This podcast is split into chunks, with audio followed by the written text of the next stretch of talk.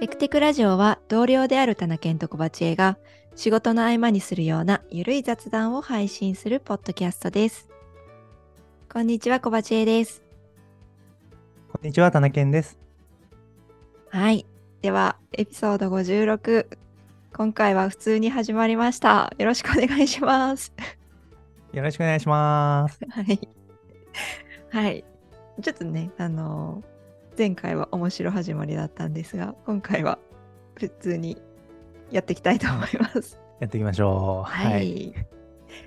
じゃあ、まず、いつも通り、私たちのあの近況からお話ししていければと思うんですが、田中健さんの近況、最近何かありますか？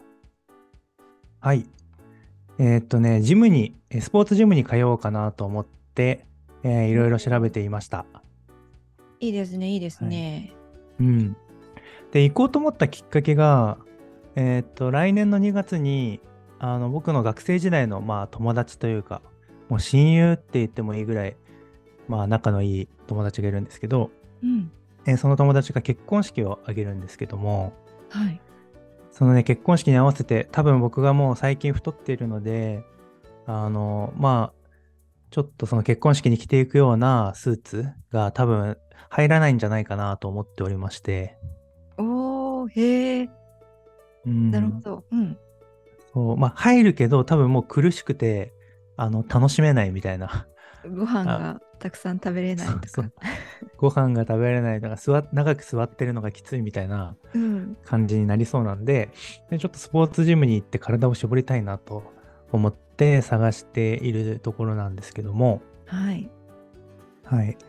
えーっと、いろいろ調べると、まあなんか、近くにあるジムで、えーっと、月額いくらでとか、まあいろんなプランがあるんですけど、うんうん。あの、そういえば、あの、今会社で入っている関東 IT ソフトウェア健康保険組合の、まあ、健健康保険ですね。うんうんえーっと、それの、まあなんだろう、うーんと適用サービスとして、スポーツジムもあったなと思いまして。ああ、うんなるほど、そうなんだ。そうなんですよ。うん。で、あんまりね、活用してないんですけど、そのスポーツジム以外もいろんな、なんか宿泊施設とか、なんかちょっっとしたお店で多分使えたりとか、あるんですけど、あんまり活用できてないなと思って、そう。なので、ちょっとまあ調べて、えーやってみようっていうので、えーっと、その、I、関東 IT 憲法の、まあ、サイトでちょっと調べまして、うん。で、現時点だと、スポーツクラブは、えっと、コナミスポーツクラブと、えーセントラルスポーツと、ヘルスピアっていう、まあ、3つのまあスポーツジム、スポーツクラブを、うん。えっと、まあ、割安の値段で、えー利用できると、なるほど。うんそういうのが提供されているので、えっと、うちの近くにはセントラルスポーツがありましたので、そこで使えるように、えーちょっと紹介登録の手続きみたいなものをしました。えー、いいですね。うん。そう。それを使うとですね、だいたい半額ぐらい。あ、安い。うん。そうで、あの、月額利用は、このセントラルスポーツでは提供されてなくて、えーっと、まあ、都度、都度払い、1回行くごとにいくらっていう、えーやつなんですけど、それが、うんまあなんか一番高いとこだと2200円するのが、1000円引きの1200円でとか、うんうん。うーんと、1回あたりがかなり安く使えるというので、はい。で、なんか登録もとても簡単で、うん。うん、なんかこの IT 憲法のサイトから専用のリンクを踏んで、で、えっ、と、健康保険証の、えっと画像を、写真を撮って、それをまあ提出して、で、そこ経由で、えーセントラルスポーツさんの方に、えーとまあ画面、セントラルスポーツの画面が開くのか、多分。とかで、うんと、その健康保険の情報を元に、まあ、チェックしてもらって、えっ、と、僕が申請みたいなやつをやって、翌日には、えっ、と、チェックが通りました、みたいな感じの連絡をいただけたんで、へえ。はい。まあなんか登録完了までに1週間程度時間がかかり、かかるかもしれませんみたいなことがサイトには書いてあるんですけど、えっ、と、まあたまたま、あの、お手すきだったのか、あの、翌日、翌営業日、まあ、翌日ですね、には、うんうんはい、連絡が来たっていう感じでした。保険のやつ使うのいいですね。うん。そうそう。なんで、うまくり活用して、これで体を絞っていこうかなと。はい。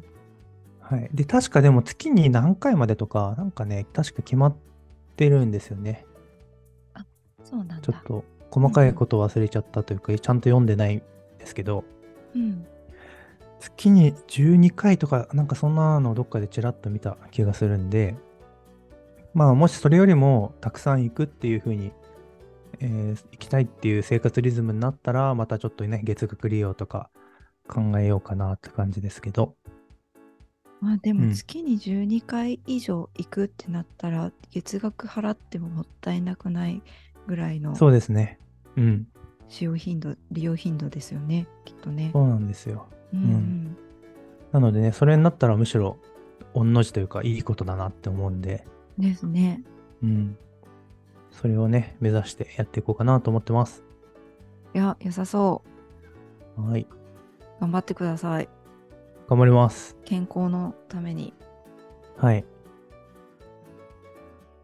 ではでは、えっ、と、私の近況というか、えっ、と、ちょっと宣伝なんですけど、お、なんでしょはい。私、先週、 Kaigi on Rails 終わりましたみたいな話をしたんですけど、実は、次のイベントが控えておりまして、お Rails Girls Gathering Japan 2022っていうイベントをやります。う。おー、はい。こちらもギャザリングですね。ギャザリングですね。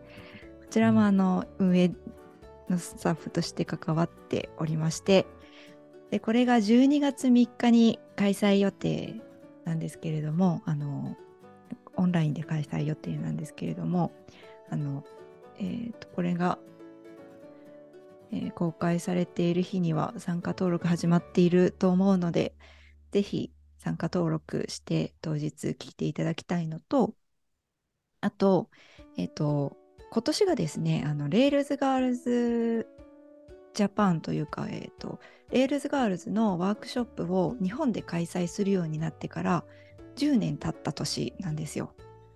ああ、そうなんですね。はい。2012年に、えっと、日本で初めての Rails Girls 東京が開催されたんですけど、そこから10年経って10周年ということで、えっと、10周年を記念して、あの、ツイッターでメッセージとかを募集しているので、あのぜひぜひね、あの、 Rails Girls にこれまで関わっていただいた方とか、まあ、これから参加してみたいなだったり関わってみたいなって思ってくださってる方がいればその思い出だったりとかこれからどう関わりたいなって思っているかとかそういうあと Rails Girls こうなってってほしいなみたいなこととか何でもいいのであのハッシュタグをつけてツイートしてもらえると嬉しいなって思ってます。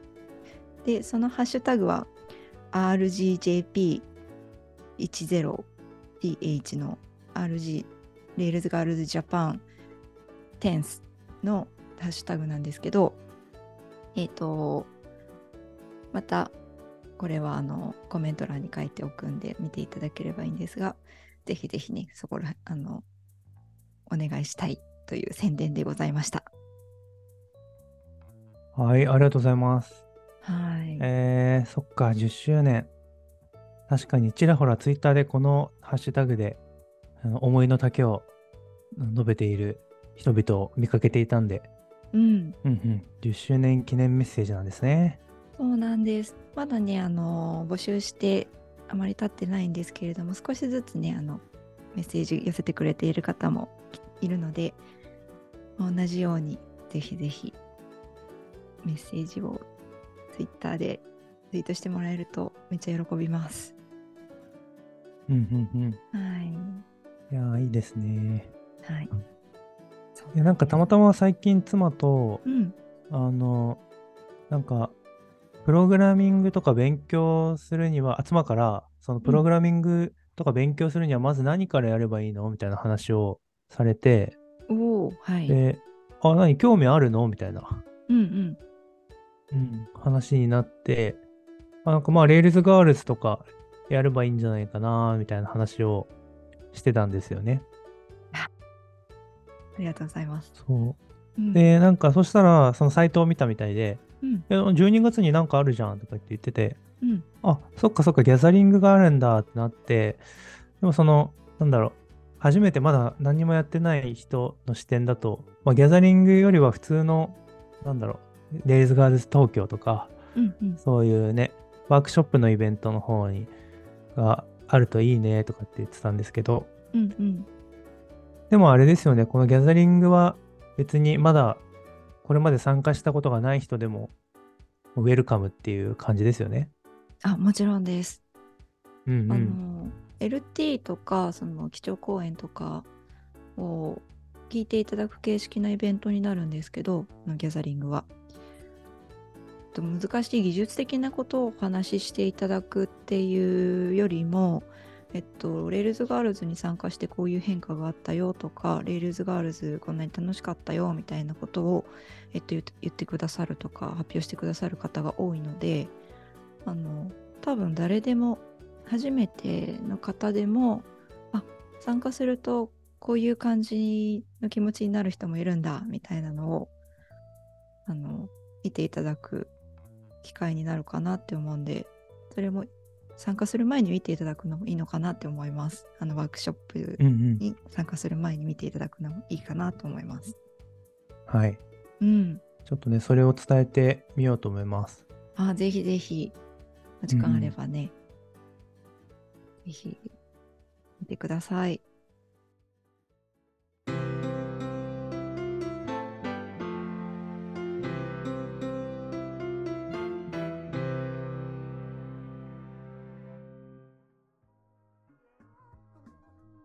次の話題になるんですけれども今「 Sober Curious」っていう本を読んでいるのでそれのにまつわるお話をしたいなと思います。お、 Sober Curious？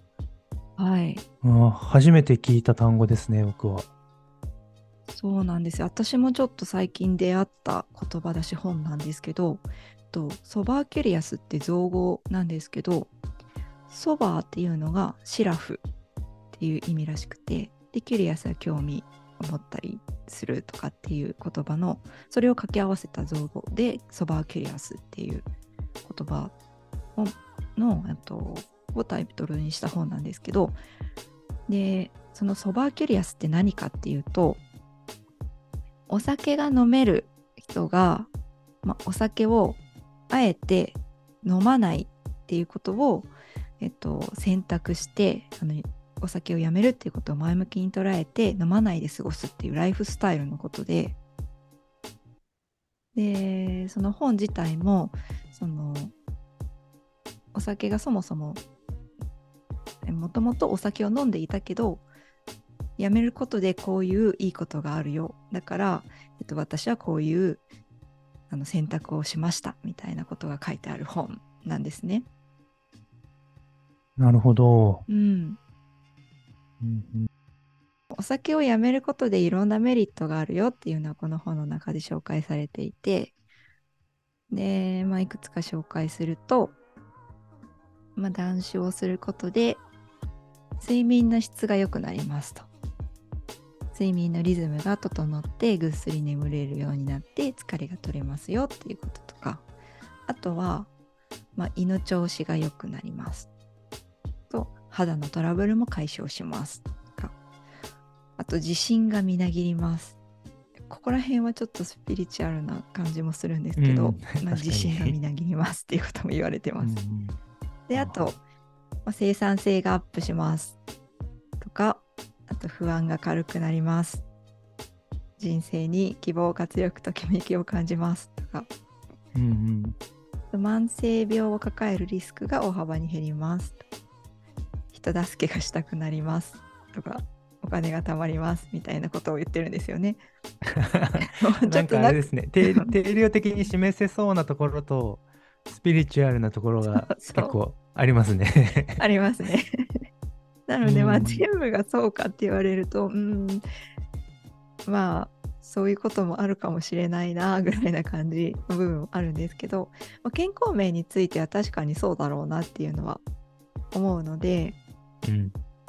うん、まあ、いいことはあるだろうなっていうのは思いました。うんうんで、そう、それをみ、この本を読みながら、ちょっと私も自分のお酒どうかなって、お酒との付き合い方どうかなっていうのを考えてたんですけど、まあなんか、実はですね、最近、あちょっと前まで、どれくらいかな？夏ぐらいまでかな？あの、ビールとかね、美味しい季節なので、ビールとか結構家でも仕事終わった後缶ビール1本とかって飲む機会とかあったんですけどなんかいつの間にかもう家で飲むの飲まなくなってるんですよね最近うん。ああ、そうなんですね。うんえーそれはなんかきっかけがあったとかじゃなくて、本当にまあいつの間にかっておっしゃってる通り、自然とって感じですか？そうですねあでもちょっとそんなに飲まなくてもいいかなみたいな気持ちになって家に置かなくなったんですよ。ああ、なるほど、なるほど。はい。買うのをやめた。らうんうんうん。自然に飲まなくなったみたいな感じなんですけど。なるほどね。まあじゃあ,、あ、今までは結構あるから飲んでたみたいなところもあったって感じなんですかね。ね。そう。なんか新しいうん商品とかが出てると、おっと思って買っておいて冷蔵庫に入れとうくと、んうん。冷蔵庫を開けた時におあるから飲もうかなみたいな気持ちになってたんだなって思いました。なるほどね。う。ん。あとはねあのなんだろう Ruby のコミュニティの友達とかでもお酒が好きな人が結構周りにいるのでそこで美味しいこのお酒美味しいとかっていう話を聞くとえー飲んでみたいなと思って買って置いちゃったりとかするしてで結局飲むって感じだったんですけどなんか一度その買うっていうことをやめたら家で飲むっていう習慣が今はなくなってきている感じですね。なるほどな。じゃあない、ないならないで、別にうん、なくてもいいなっていう感じに自然となってるってことなんですね。うん、今はそんな感じです。うんうんうん。田中さんはどうですか？お酒って普段飲まれます？お酒、そうですね。お酒飲むの好きなんで、普段飲みますけど、まあ、毎日飲むとかはないですね。うんうんうん。うん。まあ、週末、金曜日とかやっぱなんとなく飲みたくなるし、うんうーんと、この前の Kaigi on Rails の時とかは、もう Kaigi on Rails 見ながらお酒を飲むっていう、もう昼間から、なんか、うん、そう、なんかその状態が好きなんですよね。そわの。楽しいことしているぜ、かける楽しいお酒飲んでるみたいな、うん。うん、なんかそれが好きで、や、うん飲むって感じですけど、だからでも週に2日か3日、うん、多くて3日、うん、ぐらいの頻度で飲んでて、うん。で、えっ、と、缶、缶ビールを、えー買いためるとかは、うちではやってなくて、うん。なんで飲みたいって思ったら、買いに行ってますね。ああ、でもそれがいいんですね、きっとね。うん。あると飲あれ。ば飲んじゃうかも、毎日。うん。うん。そうそう。あるとなんかねはあるかな。うん。まあ、お酒唯一置いてあるのは、ウイスキーのボトルは置いてあるんですけど、うん。まあ、ハイボールが飲みたくて炭酸割りをして、ウイスキー飲むぞっていう時はあるけど、まあ、それも別に毎日飲みたいってなるわけでもないんで、まあ、本当に週2、3飲みたい時に飲むっていう感じでやってますね、今は。うん。うん。まあなんかそんなにね毎日飲んでるとかじゃないからなんだろうなあのやめ意識的にやめるぞみたいにする必要もきっとないんだろうなとは思うんですけどなんか飲まないぞって思った時にもうお酒を飲まないぞって思った時に一番気になるのってあのイベントとかでみんなと会った時にどうすればいいんだ？みたいに思いますよああ、うんうんうん、確ね。なんかに。かみんなが飲んでる中でいやもちろん飲みたくもなるだろうしそこで飲まないでいるのってなんかどうなんだろうみたいな気持ちになっちゃうからうん。なんかお酒をやめるのの一番大変なところはそこかなって気がしていてもしやめるとなったら。うんお酒をみんなが飲んでる中で飲まないでいられる気がしない。そうですね。うん。うん。でもお酒なんかそのあたりの話は、うん。このソバーキュリアスの本には、もしかしたらまだ読んでないところに書いてあったりするんですかね。うん。なんか書いてある部分があるんですけどなんなんだろうな、うん。それは飲まずにテンションを上げていくみたいなああ、なるほど、なるほど。はい。とか、その、飲まなくても楽しく話せる人たちと付き合うとか、ああ、なるほど。はい。あのね、飲むと、すごいなんだろうな、楽しくなってウェイみたいな感じで、その会話の内容とかの質はあんまり上がらない。それはそうみたいな気持ちで読んでたんですけど、だからもうあの質の高いというか面白い話をしたければ飲まないで話せる人を見つけると良いみたいな感じでしたね。なるほどね。はい、そうですね。って思って。うん。うん。まあなんかその、質が低い会話だから楽しいみたいなとこもあるんですけどね。そのお確酒か。に。お酒飲んで、どうでもいいことでケラケラ笑えるから、なんかあんまり親しくなかった人でも、あの時ケラケラ一緒に笑ったよねっていう友達関係ができていくみたいなのが多分、うんお酒の魅力的な効果の一つだとうん思ううんですね。うんうん、なんか質の高いよりハイクオリティな話をしたいっていうのはまたちょっと違う文脈というか違う狙いがある感じもするなって思いますね。うん。うん、あでもおでもなんか一方でうん。あのお酒全然飲まなくてもすごい楽しそうに一緒にお酒の場にいる人も僕のなんか人生の中では何人もいたなと思ってて。そうなんですよ、そう。なん。かそうそう。ねソフトドリンクしか飲んでないんだけどなんかもうお酒飲んでる人と同じように楽しくいろいろべりしてくれる人なんかいるからそういう人になっていくとこのソバーキュリアンソバーキュリアスのうん人たちは、そこを目指していくと楽しいのかなって思いましたね。ねそうまさにそうだと思うんですけど、それって才能じゃないですか？まあ才能かもしれないですね。うん。鍛えられる能力なのかどうかはちょっとわかんないですそうね。そうなんですよ。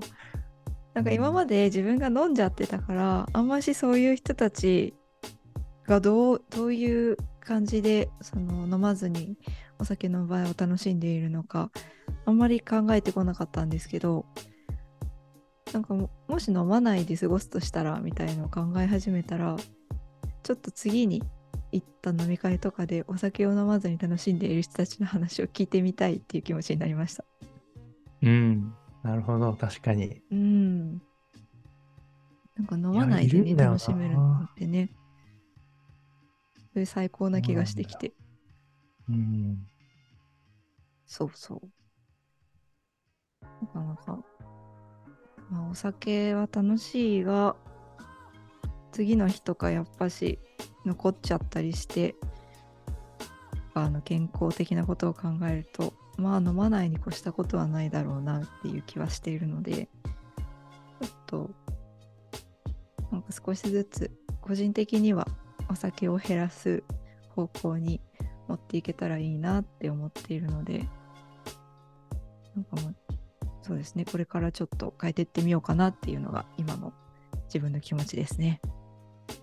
うんうんうん。うん。なるほほどな。お酒って不思議ですよね。なんか、ね僕も、いや、なんかお酒、お酒、ビールだったらこの量飲めるけど、同じ量の炭酸だったら絶対飲めないわ、みたいな、そうそそういう量のビール飲んだりしますよね。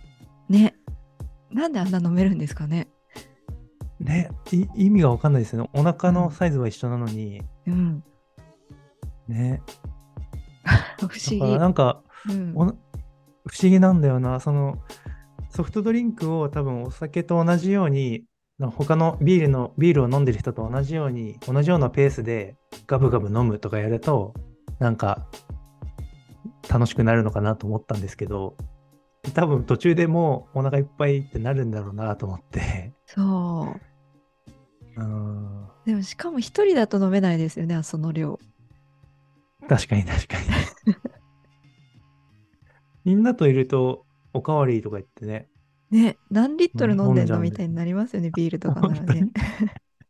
本当に。ね、不思議でうんすよね。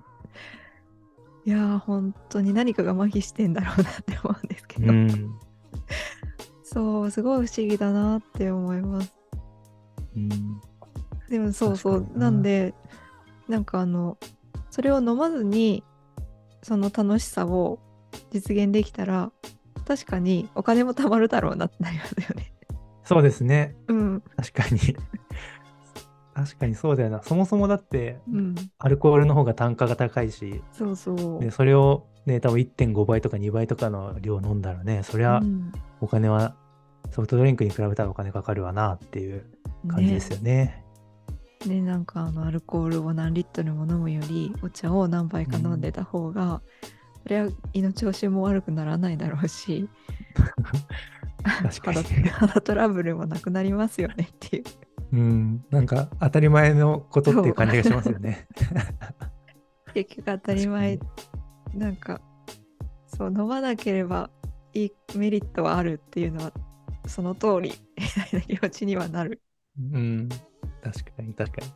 そうなんですよねなので、ちょっとソバーキュリアスに興味をがありますっていううん。お話でございましたいいですね。ちょっとベテランソバーキュリアンの人を探して、ちょっとアドバイスを請いたいですね。どねうしてるのかっていうね。いやそう、うん。ソバーキュリアンの方もしね聞いてらしたらねちょっとなんかお話ししてみたいのであの私そうだよみたいな人がいたら教えてくださいうん。気になる。聞きたい。気になる聞きたいはいでは今回はこんなところで終わりにしたいと思いますえっとエピソード56ではえーっとタナケンさんがジムに行こうかなと思ってるっていうお話とあとは Rails Girls Gathering Japan 2022を12月3日に開催しますという宣伝とあとソバーキュリアスのお話をしました今回も聞いていただいてありがとうございましたありがとうございました。バイバイバイバイ。